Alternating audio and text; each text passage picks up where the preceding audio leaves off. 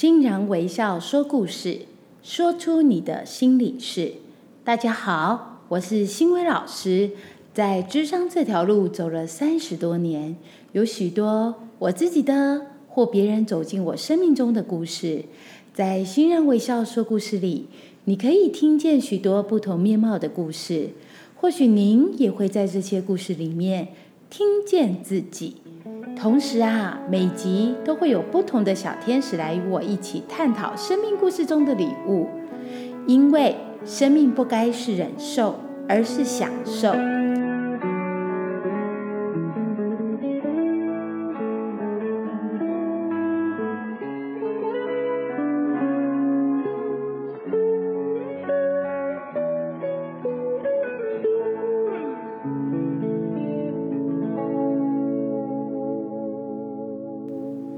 天的小天使一只。Hello，大家好，我是一只。哎，老师，你知道吗？我最近啊，就是跟周遭的朋友或同事在聊天，因为现在九月底啊，也是进到十月了。其实，哇，一眨眼，一年已经快过了哎。对。然后大家啊，就会在聊天说：“哎，你完成了今年什么目标啊？或完成什么？比如说代办的清单这样子。”对。哎，结果我发现很多人明明在年初啊，甚至去年十一二、十一月或十二月底列的那些清单，是有的根本一项都没做到。那其实我觉得很有趣啊，这就是那包括我最近啊，在案件上也遇到一些个案，他们也都觉得，哎，他人生啊，明明就写好了一些该有的规划。诶，但是结果会越走越偏的一个倾向。那其实我觉得这个很有趣，因为这也让我去对应到老师，你最近啊，不是有邀请我们一些传承人们来阅读一本书，叫做《这辈子只能这样吗》？对。诶，非常有趣诶，里面谈到了十二种的自我设限的高潜质族群。对。我就觉得，其实从这当中去对应到。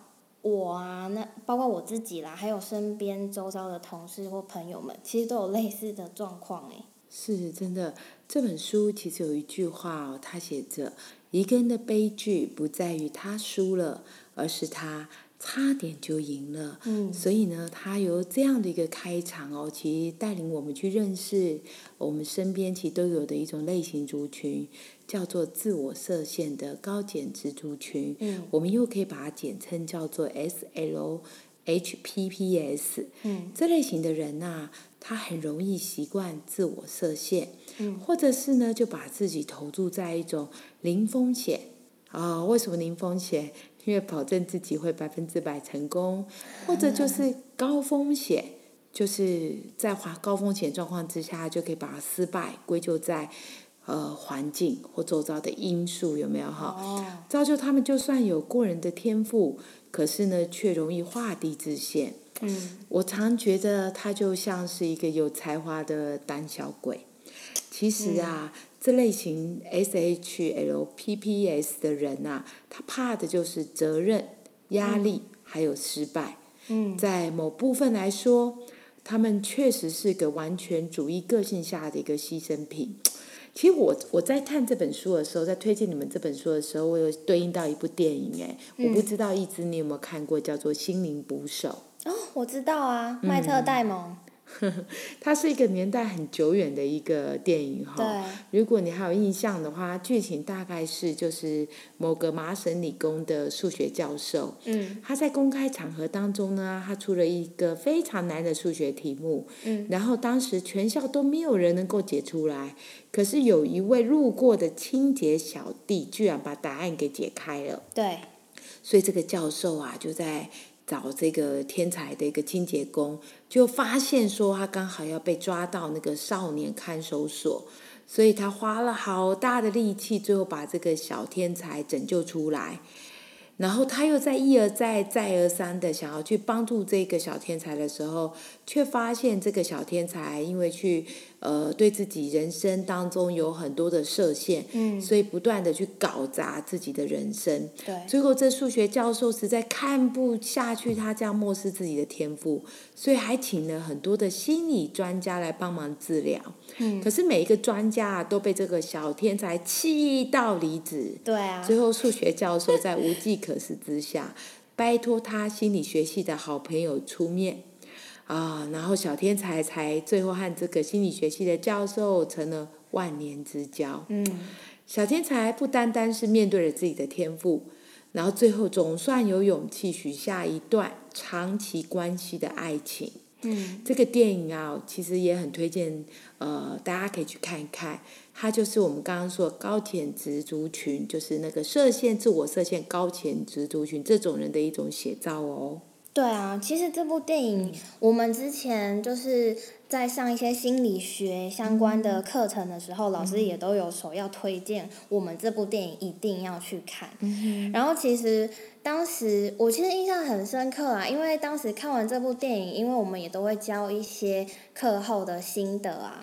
那我自己在透过书写心得，我也然后现在又对照到这本书，这辈子只能这样吗，我就觉得哎，其实我我觉得我自己也有符合一些自我设限的特点，就是自己觉得看了书中的啊，就发现自己中箭了。那其实我觉得，呃，可能是因为自己可能从小家庭的背景啊，比如说比较传统保守，那希望你就是循规蹈矩，该怎么做就怎么做。那求学阶段，老师也会希望说，哎，你可能成绩到哪，你就是尽力去获取高分啊，然后怎呃，就是按照世俗的那些规范去走，你就是安全，你就是 safe。嗯那我觉得。那种啊，就像是老师你在透过课程跟我们说的，语言的力量具有实践性，就是而且它语言可以是祝福，那但是同时也可以是诅咒，因为可能过往的成长环境都告诉我们，你这样就好了，你不用再更好了，你这样就安全，你不会出错。对。那久而久之，其实 我觉得那个都会内化成我们自己。哦，我其实做这样就好，我不用多去努力，因为你努力了，可是你不一定会获得高分啊。嗯然后你再多去做些什么，你可能会因为这些冒险而失去你原有的。嗯那我觉得这个其实也很有趣，就是让我自己可能在，就是还没遇到老师您之前啊，我自己的那种。算是潜意识自我内化，会觉得哦，我的人生也是这样，安分守己就好了。但是我觉得透过老师你跟我们讲过啊，善用语言，然后去内化自己，那会是一股强大的力量。所以我就是有学习老师您啊，像不管是说自我价值的建立，然后再透过那个形象去把它外显出来。所以我现在也都会。自我给我鼓励，比如说，哦，我是某某某，那我是一个优秀而且创新的人，所以我就会每天自己给自己这样的一个鼓励。是，我觉得我们今天聊这一题，真的对呃那个很多线下的好朋友们哈，我觉得会有很大很大的帮助哈。这就好像一直你刚刚提到的哈，呃，不断的在探索、去认识自己的过程当中，有一个最大的好处，就是可以真的去认识、明白自己的缺点或自己的优点，然后才能够更因为了解自己而对症下药。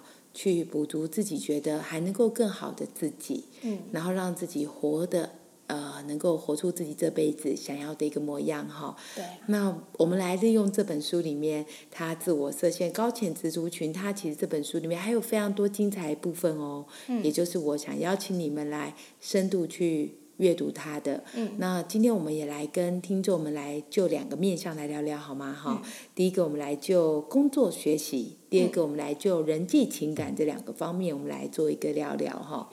这个工作学习方面啊，这个书中有提到了几个自我设限高潜族族群的一些分类哈，比方他讲呃投机取巧者，嗯，然后躲匿者，对，自成生态者，嗯。零散一族，嗯，跳房子西游者，嗯，转业达人，还有超级打工族和避免要求者，这八种类型的人，他们共同的特性就是没有办法在同一个工作里面待很久，或者是呢，如果能在大公司里面当个小螺丝钉，他就当那个小螺丝钉就好了，嗯，他不愿意去承担太多责任。他觉得领一个死薪水过一辈子就好了。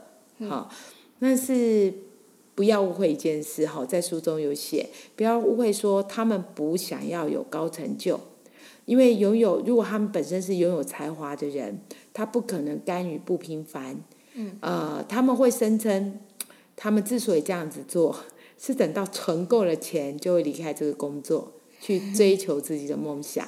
哦，书里面有提到，因为他们是高潜质的一个自我设限者。嗯，面对这一个区块，我想，一直你有没有在自己的生涯里面，面对工作或者是面对学习这件事情，也有过类似的一个设限？你要不要具体的来跟我们做一个分享啊？有啊，其实像身边啊，很多同学啊，他们也就是你知道，读了万年研究所、万年的硕士生或博士生啊，然后甚至呃，像现在出社会工作嘛，有些同事，哎，你会经常听他，我觉得工作该怎么样调整啊，或是应该怎么样怎么样，哎，但是你会发现他过了。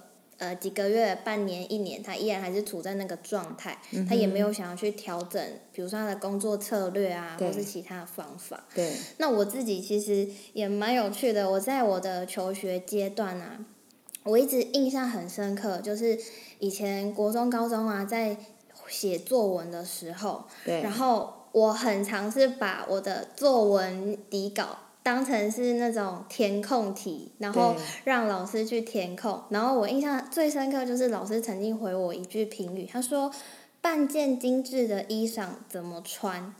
那其实老师意思是说，你其实那个起承转这前面都写的很好啊，为什么你就是不把它做一个完美的 ending 呢？其实你这一个如果顺顺的写，就会是非常高分啊。那因因为作文在我们之前也算是一个。比分还蛮重的一项科目。对。那我自己后来长大，就是上过老师你相关的这些，呃，潜意识啊，跟自我内在这些课程，我发现，哎，为什么我不去把它完成？其实我在做的就是自我设限，因为我觉得写了可能不到九十分，不到一百分，那算了，我干脆就就是把它留空着。这样就变成说合理化，哎，我这张考试卷不会到满分的这个借口。是。对，所以我就觉得哇，那再加上现在对应到这本书，我就觉得哦，我找到解答，我就是也算是自我设限的一个高潜质族群。嗯哼。对，那我就觉得说，哎，这本书它其中提到的一些策略啊，哎，我觉得也非常有用，哎。嗯哼。是。其实这本书里面他有提到一些呃，当然一些练习的法则哈。嗯。那他也提到了更多更多，其实是就算我们知道这些练习法则，但如果我们的核心心态依然是不不去做，就是最根源的这个心态。最根本的这个问题，如果不去做调整改变，就算是明白了一些方法，这明这些方法还是可能被我们自己思想的一些盲点框架给框住，有没有哈？对。所以这本书里面，其实它还有一个部分，我觉得很有趣，就是如果我们探讨到人际跟情感这上面，呃，然后去对应到自我设限的高潜值族群，我们还可以看见另外一个。呃，更精辟的一个呃关键，好，什么样的一个生命关键呢？你你可以去看到这类型的人哈，他们在面对人际关系啦，还有亲密关系上面哈，呃，更是糟得一塌糊涂，因为他们呢怕麻烦、懒惰，所以如果不是无可救药的浪漫，要不然就会是强悍固执的不容置疑。什么意思呢？就是说，他们多数时候在争吵上都会选择沉默以对。嗯，他们认为不处理就不会有麻烦的态度。嗯，所以呢，有些时候是加速各种感情的一个结束。嗯，也常常因为他们的自我限设限，很容易遇到比自己条件还要差很多的人，那他们就认为说啊，这样就可以了。对，因为如果两个人有很多地方要调整啊。或者是去太把很多不适的症兆给解剖起来，要处理它，就像刚刚说的工作状态一样，嗯。太麻烦了，嗯。干脆屈就，就将就了，呃，或者就忍耐，反正骑驴找马嘛。好，那就算有些人真的到一个程度忍无可忍了，呃，想改变，可是分手之后还是怨天尤人，会开始怪别人、怪环境、怪运气。嗯，其实，在这个过程里面，就是我刚刚说的高检族。植族群，他如果要去把他满点拉出来的时候，他必须去看见很多很多属于他自己的框架。如果他没有去看见那框架，他很容易就把自己人生去归咎在别人身上。对。那换句话说，当他去归咎的时候，他生命其实要改变是很困难的。好，所以打击自己。或者是去设下一些框架、理由跟借口，他就很容易去设限，陷入到说改变是不可能的，或者是开始怀疑自己是不是因为我不够好等等。好，但是坦白说，所有的危机，一直你还记得我说吗？危机它其实就是一个机会，它也是我们生命中一个转机的机会。对，所以他只要能够先意识到自己现在的状况，他就可能有改变的可能。所以书中有提到一个区块，是我觉得是我们可以跟听众们好好聊聊的，就是改变这件事情。对，你有没有在书中里面看到他讲到了改变的关键是什么？嗯，我觉得他的改变的关键就是在于良好的习惯，还有说掌握自己，也就是要有行动力。其实我觉得习惯这部分啊。我自己感触还蛮深的，就是我我也在其他的书读到一句话，他说：“你想要自由，其实要先做到的是自律。”嗯那我自己本身其实我呃算是说在更早年，我其实也是不爱运动，但是后来可能渐渐的，比如说工作啊，要建立早起，然后可能又需要一些。比如说精气神都很十足，去应对工作上的及时状况。哎，我就 发现其实身体健康真的是蛮重要的。那所以我就开始逼迫自己要建立那个运动的习惯。可是，一开始啊。就是你会觉得说要万事俱备哦，比如说什么鞋子要买啊，哦什么瑜伽垫要买啊，什么什么。但是其实最根本是自己的心态。那后来自己就会慢慢建立好，我就是一天可能做那种可能三分钟或五分钟那种高强度运动，我慢慢去建立这种运动的习惯。那其实久而久之，就是会潜移默化哦，你就觉得。应该要动一下，然后来舒压一下，然后去锻炼自己的那种肌耐力，那这样才会是一个良好的生活习惯。而且其实同时，这也对自己是一个很好的那个身心舒压的方式。嗯哼。对，所以我觉得在看这本书啊，其实这一部分我还蛮心有戚戚焉的。我觉得要建立一个习惯，它。看似很难，因为蜕变都是痛苦的啦。说实在，但是好像过了一个坎，然后慢慢的去建立这个习惯之后，哎，好像就会觉得那也没有什么，而且会开始尝到美好的果实。对，其实我在临床上哦，也常遇到这些高潜质的一个自我设限的。群的人这样类型的人哈，他往往呢，其实会不自觉的去排排斥掉任何一个改变。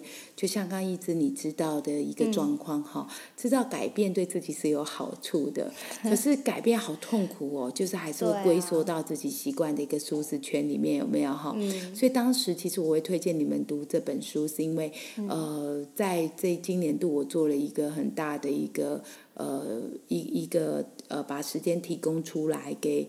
呃，传承里面的部分的手把手们，嗯，呃，那我要求请你们看这本书，是因为你们看到书中他提供了很多策略方法，至少十五个任务，可是它的共通的概念都叫做养成习惯，嗯，然后你们也常常听到我常常跟你们耳提面命一句话，我说成功的人愿意做失败者不愿意做的事情，对，好，因为当你开始觉得这个。习惯很困难的时候，那是因为过去可能没有建立好。可是呢，要改变自己这样一个高潜质射线的一个特质，最好的方法就是持续比不间断的养成一个没那么喜欢的习惯。嗯，开始不习惯，可是当你开始养成好，这些所谓的不习惯就会变成你的习惯。嗯，当你开始习惯了这件事情之后，你会发现，就像你刚刚说的，变得更自由。就像我那天提到的，呃，你们会看到我不是只有财富自由，是生命整个自由。我之所以可以这么的自由，可以把自己所有赚来的，不管所有的呃教学费用啦、智商费用啦，全部捐到协会或各个团体，做更大自己心中渴望的一些事情的原因，就是因为。我已经掌握一个最大的关键，就是把所有的习惯给养成好。嗯，那第二件事，就像你刚刚说的，如果还有一件事，它是其实是个秘诀。我常常在讲，很多人跟我讲说：“老师，我也好想像你一样，可以为社会做这么多事情，做那么大的公益。等我存够好钱，等我什么准备好，我就退休。”我每次听到这段话，我就发现这个人这辈子可能永远要存够好钱，要到他自己觉得已经准备好阶段，可能不容易了。所以 我说，全世界最富有的地方就是坟墓，有没有？嗯。太多人把梦想都带到。呃，坟墓去了，对，所以成就大事其实有一个最大的成功秘诀，就是把每件事都当成一个机会，嗯，不要落入自己或别人过去的一种刻板印象，认为一定要具备什么条件才能够成功。因为要明白，如果没有明天，只有今天。如果在今天此时此刻你都不开始，那么这辈子真的只能这样，永远都不可能再付出任何行动了。对。嗯，所以那个一直呃，我想说，在读完这个书，或者是在呃谈完这个我们这这个议题的时候，你可以跟我分享一下，你有什么新的总结或发现吗？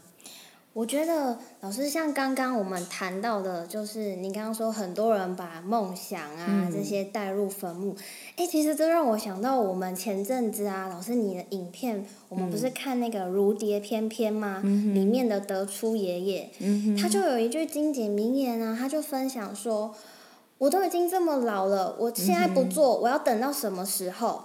那所以他就积极的去，就是重新拥抱他的梦想，就是去跳芭蕾舞。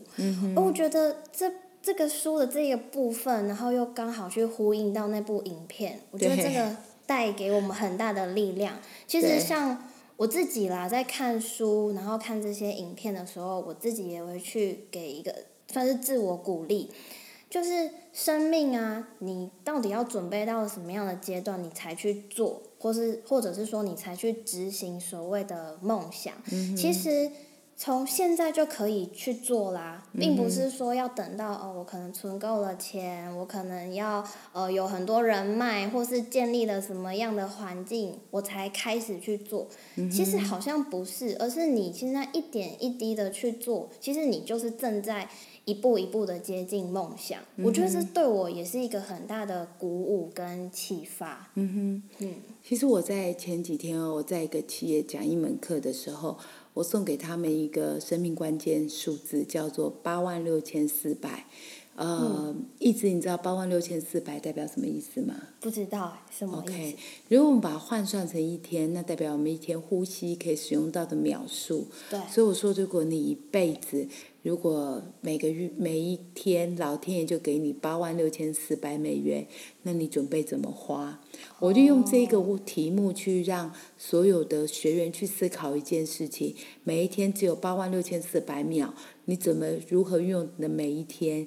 如果把这个天乘上年度，那你如何准备怎么使用你这一年？如果乘上你的这一辈子，嗯，你觉得你这辈子到底有什么东西想做的事情？因为这八万六千。四百秒，每一天给你，老天爷就不会，不管你花完没花完，嗯有没有用在对的刀口上，不会再给你了。那每天每天就是给你这一笔，就会收回去。每一天每天就是这样给你，这辈子有一天。我们都会去另外一个世界的，可是，在在每天可以使用的这么富足的一个时间生命过程里面，到底有没有活过自己？所以最后有一个练习，我想邀请一之啊，还有我自己，还有线下的所有好朋友们，我们都可以一起来学习哦。就是学习，而且习惯邀请自己，要帮自己写出自己的一个年度计划，甚至呢。帮自己列出这辈子到底想做的什么样一些事情，任何事情都可以写。然后每天都要开始去帮自己做好全部的规划，并且要开始去做一些预想，去想象已经完成的样子。当你完成你的梦想，当你完成了这些生命中你渴望做的事情，那你会成就成为什么样的模样？越具体越好，让这些想法呢，真的变成你的目标，而且具体化的在你的脑海里，增加你追寻他们的动力。让改变更贴近目标。对，我相信，如果我们都是高潜质的人，那么高潜质的我们一定会因为这些目标、这些理想，找到如何往前进目标的一个方式。那期待我们都可以让生命变得更不一样，让我们这辈子可以活出自己心中渴望的模样。今天欣然微笑说故事就到这边。如果你有任何想和我分享的，也欢迎私讯到我的脸书粉砖生命教练张新维。同时别忘了，请你们帮我在 Pocket 留下五颗星跟你的留言，我也会很期待有你们给我的正向鼓舞，让我可以更有力量持续回馈丰富的内容。那我们就下次见喽，拜拜。